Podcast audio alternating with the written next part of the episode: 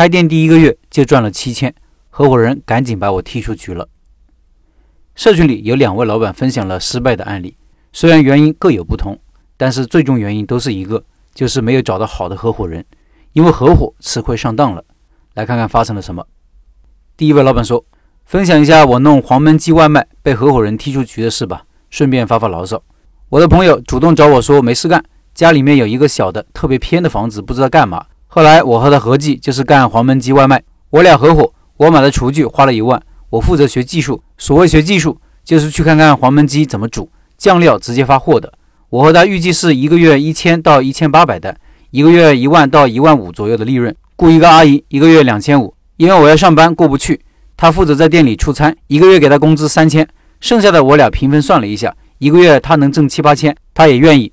开了以后做了一个多月吧，做到了一个月一千单，除去他俩工资，我俩一个月一个人分了三千五。在前十天左右吧，他就说这个那个，老是让我一起来看店，不要阿姨。我奇怪，阿姨也挺好的呀，但我过不去，他就天天不乐意了，天天给我脸色看。前几天我问他到底啥意思。他和我说，两个人一个月挣不了多少钱，想自己干了。我看看人家的房子，营业执照也是他的名字，他也会弄黄焖鸡了，不愿意也不行，就让给他了。说说我的看法：第一，花小钱认识一个人也值了，这种人以后永远不能交往。第二，这件事发生的根本原因是合伙合同没有签好，甚至没签，这是合伙的大忌。人心不可测，有些人平时张嘴闭嘴仁义道德，在利益面前就完全是另外一副嘴脸。为了防止小人作梗，丑话都要说在前面，而且用法律的形式确定下来。如果他们的合同写好了利益分配的条款，合伙人尽管一百个不愿意，他也不能说毁约就毁约。第三，兼职开店尤其要注意这一点，人性就是这样，同患难容易，共富贵难。再来看看第二位老板的故事，他说：成功要总结，失败更要总结。简单总结下二号店失败的心得，也让我多年以后在老陈这里依然能翻到这篇文章。在三月份的时候，分享过一次我的合伙二号店，期间用了许多方法，最终以失败告终。这两天心情十分低落的同时，也坦荡了许多。这半年感觉挺煎熬的，现在的心中一块石头落地了。二号店是以我亲戚名义开的，也是由他个人管理，我只是打打辅助。开了半年，以失败告终。这次失败也是消消我的锐气，虽然亏了几十万，但让我也成长了不少。之前读过一本书《海底捞你学不会》，这本书里面有句话。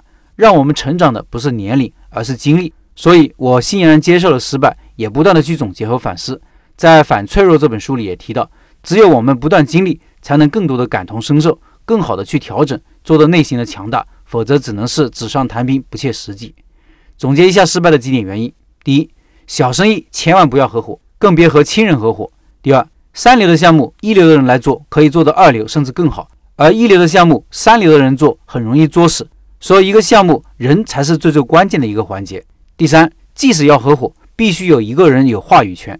第四，不要满目的自信，人的本能是自以为是。第五，开一个新店就是一个进攻新战场的形式，必须老将出马。第六，不谋胜先谋败，万事都应该以万一失败的心态去对待，在策略上能做到小心谨慎。我现在在欧洲，我梦想着过两年能回国，再一次创业，凭借自身的能力在国内扎根。能够给我的家人一个温暖的家庭。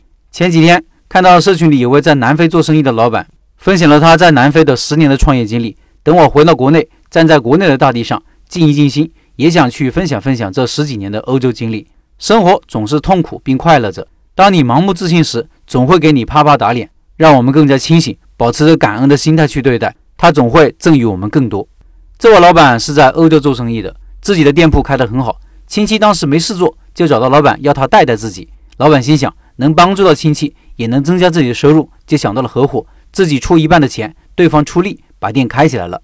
但亲戚不仅完全不懂，不好学，不听建议，还成天抱怨生意为什么不好，新店保本了不满意，微盈利的时候依然不满意，感觉整个世界都是欠他的。所以上次老板也提到了，绝对不能把生意交给一个不懂的人做。我完善一下。绝对不能把生意交给一个不懂的人、心态又很差、还不善于学习的人做。困难都是人解决的，生意都是人做起来的。只有人靠谱了，问题才能迎刃而解。所以，如果你要合伙，其实做什么生意不重要，重要的是眼前你这个人是否靠谱。